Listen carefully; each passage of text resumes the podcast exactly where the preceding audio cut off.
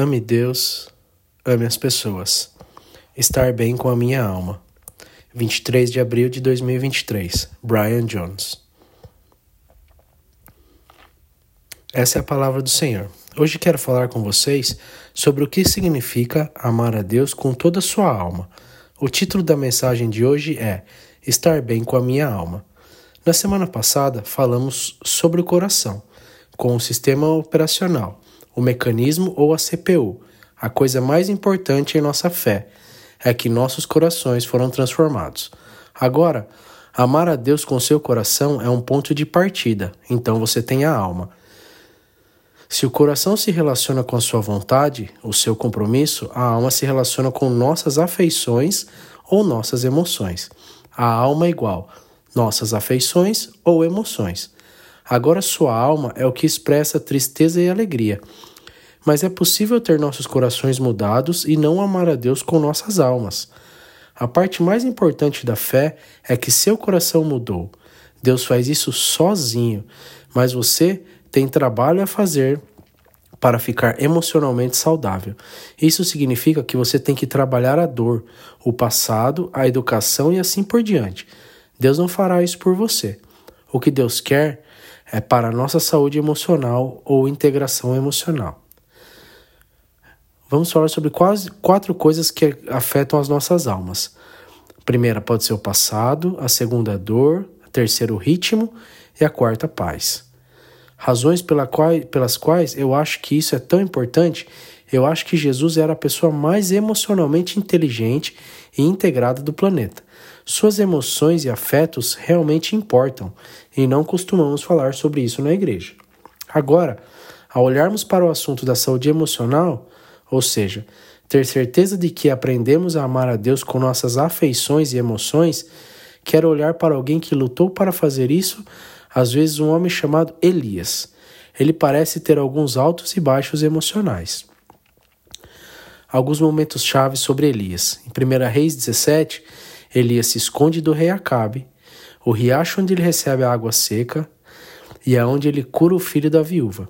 1 Reis 17:1. Agora Elias, que era de, de Gileade, disse ao rei Acabe: Tão certo quanto o Senhor, o Deus de Israel vive, o Deus que eu sirvo, não haverá orvalho ou chuva durante os próximos anos, até que eu dê a palavra. Vamos ver aqui o mapa de Acabe, que era um, um, reino do norte, onde está Elias. Elias é, um, é uma parte do reino do norte, e a nação de, de Israel dividiu-se em dois reinos, o reino do norte e o reino do sul. No reino do norte temos Israel, reino do sul, Judá. Reino do norte, dez tribos, reino do sul, duas tribos. Reino do norte, dezenove líderes. Reino do sul, dezessete líderes. O reino do norte, todo mal. O reino do sul, todo bom. Veja aqui que você tem a prova de que Deus apenas amava o reino do sul. 1 Reis 17, 2 e 4. Então o Senhor disse a Elias: Vá para o leste, esconda-se por Kerit Ravine, perto de onde, de onde entra o rio Jordão. Beba do ribeiro e como que os corvos te trazem, porque eu lhes ordenei que vos trouxessem comida. Você sabe o que significa o termo Kerit Ravin? Significa ser cortado ou ser podado.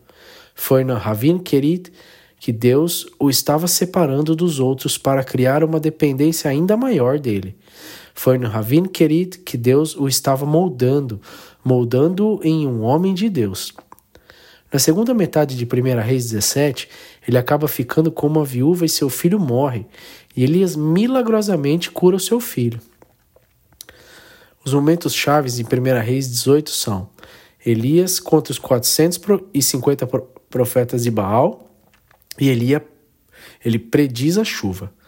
Em 1 Reis 18, é como o rolo de destaque do profeta. Aqui estão dois momentos chaves. Tudo ótimo. Elias tem uma disputa com os profetas de, de Baal. Os cananeus adoravam Baal, como o deus do sol e como o deus da tempestade. Ele é geralmente representado segurando um raio. Então, Elias disse para os profetas de Baal invocarem fogo em um altar. O dia todo eles gritavam e nada acontecia. Então Elias se aproximou do prato e começou a orar para que Deus apareça. 1 Reis 18, 37 e 39. Ó Senhor, responda-me, responda-me para que essas pessoas saibam que tu, ó Senhor, é Deus e que as trouxeste de volta a ti mesmo. Imediatamente o fogo do rio desceu do céu e queimou um jovem touro, a madeira, as pedras e o pó, até lambeu toda a água da trincheira. E quando todo o povo viu, caiu de bruços no chão e clamou: Ó oh Senhor, Ele é Deus. Sim, ó Senhor Deus. Aí ele chama para chover e ele faz. Depois de três anos e meio de seca, e sabemos que são três anos e meio, porque Tiago assim disse. Tiago disse em Tiago 5, 17 e 18. Elias era tão humano quanto nós, e no entanto, quando ele orou fervorosamente para que nenhuma chuva caísse, nenhuma chuva caiu por três anos e meio. Então, quando ele orou novamente, o céu enviou a chuva e a terra começou a produzir suas colheitas. Em 1 Reis 19, temos dois momentos chaves: Jezabel e Deus fala com Elias. Jezabel é a esposa de Acabe. Alguém já nomeou seu filho de Jezabel? Tá aqui por uma boa razão. Ela era uma mulher perversa, depois que ela ouve todas essas notícias. 1 Reis 19, 2 e 4. Então Jezabel enviou esta mensagem a Elias: Que os deuses me ataquem e até me matem, se a esta altura, amanhã, eu não te tiver matado assim como tu os mataste. Elias ficou com medo e fugiu para salvar sua vida. Ele foi para Berseba, uma cidade em Judá, e deixou seu servo lá. Então ele seguiu sozinho para o deserto, viajando o dia todo. Sentou-se debaixo de uma de uma árvore solitário e orou para que pudesse morrer.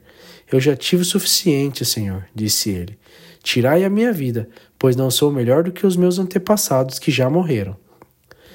Parece que Elias está em um lugar bom. Você já teve um momento como esse? Como se você entrasse em casa e dissesse: Ei, amor, eu estou morrendo de fome, foi um longo dia. O que você fez para o jantar? E aí você fica com aquele olhar. Aquele olhar. Então seu cônjuge diz: Você se importa comigo e com o que eu estou passando? Então essa história vai de 0 a 90 muito rápido. Porque há algo de errado com as nossas emoções e afetos. Nossa alma não está em um ótimo lugar. Parece ser isso que está acontecendo, e parte da razão pela qual sabemos que não é uma questão de pecado ou um enorme problema cardíaco é perceber o que Deus lhe dá: um cochilo e um biscoito. Louvado seja Deus, de quem fluem todos os biscoitos. Não está bem com a alma dele, mas Deus, na última parte, começa a falar com ele e encontre-se com ele no, e ele começa a trabalhar através das coisas em sua alma e se tornar emocionalmente saudável ou íntegro. Coisas práticas para nos ajudar. Amar a Deus com a nossa alma significa temos autoridade e vulnerabilidade com as nossas emoções. Há um grande livro de um homem chamado Andy Crouch, chamado Strong and Weak, e uma das coisas que ele diz que fez de Jesus um grande líder é que ele tinha duas coisas: autoridade, que é poder, força e garra, e ele era vulnerável. Ele tinha autenticidade, intui intuição e acessibilidade. Se operarmos isso em uma dimensão, isso pode afetar nossas emoções negativamente. A vulnerabilidade de autoridade. Se operarmos apenas a partir da autoridade, isso nos deixa emocionalmente reprimidos. Se operarmos apenas a, a partir da vulnerabilidade, isso nos deixa emocionalmente voláteis, emocionalmente escravizados. Amar a Deus com a nossa alma significa pregamos as nossas almas. Às vezes não precisamos ouvir nossa alma, precisamos pregar para a nossa alma especialmente se nos encontramos naturalmente inclinados para o lado mais vulnerável, o lado mais emocional. Salmos 43, 5. Por que minha alma você está abatida? Por que tão perturbada dentro de mim? Coloque sua esperança em Deus, pois eu ainda o louvarei, meu Salvador e meu Deus. Amar a Deus com a nossa alma significa deixar Deus curar nossas dores. Deuteronômio, Deuteronômios 31, 8 e Salmos 42. Alguns podem estar dizendo: Como Deus vai redimir a minha dor? Deus pode transformar a sua dor. Estar bem com a sua alma. Amar a Deus com a nossa alma significa nós adoramos. Salmo 103, do 1 a 3. Louvado seja o Senhor, minha alma. Todo o meu íntimo, louvado seja o seu santo nome. Louvado seja o Senhor, minha alma. E não vos esqueçais de todos os seus benefícios, que perdoa todos os vossos pecados e cura todas as vossas doenças. Quando seu coração e suas emoções estiverem devidamente sintonizados, você se encontrará perdido na adoração, não encontrará liberdade no canto, porque a adoração é a linguagem da alma. Muitas vezes posso dizer onde minha alma está pela forma como eu estou lidando com a dor e como adoro. É como um barômetro para a minha alma. Quando você se torna emocionalmente saudável, isso começa a afetar a maneira como você adora. Eu nunca vou esquecer que ouvi um mentor conversando com um cara que meio que se gabava de como ele era mais um cara inteligente, um cara cabeça. E ele esperava até depois que a adoração terminasse para vir ouvir a mensagem. Eu nunca vou esquecer a resposta dele. Ele disse: Ó, oh, você está emocionalmente reprimido. Não há nada mais desconfortável para algumas pessoas do que entrar e levantar suas vozes e mãos e cantar de sua alma. Mas Deus quer que o adoremos com as nossas almas, com as nossas emoções.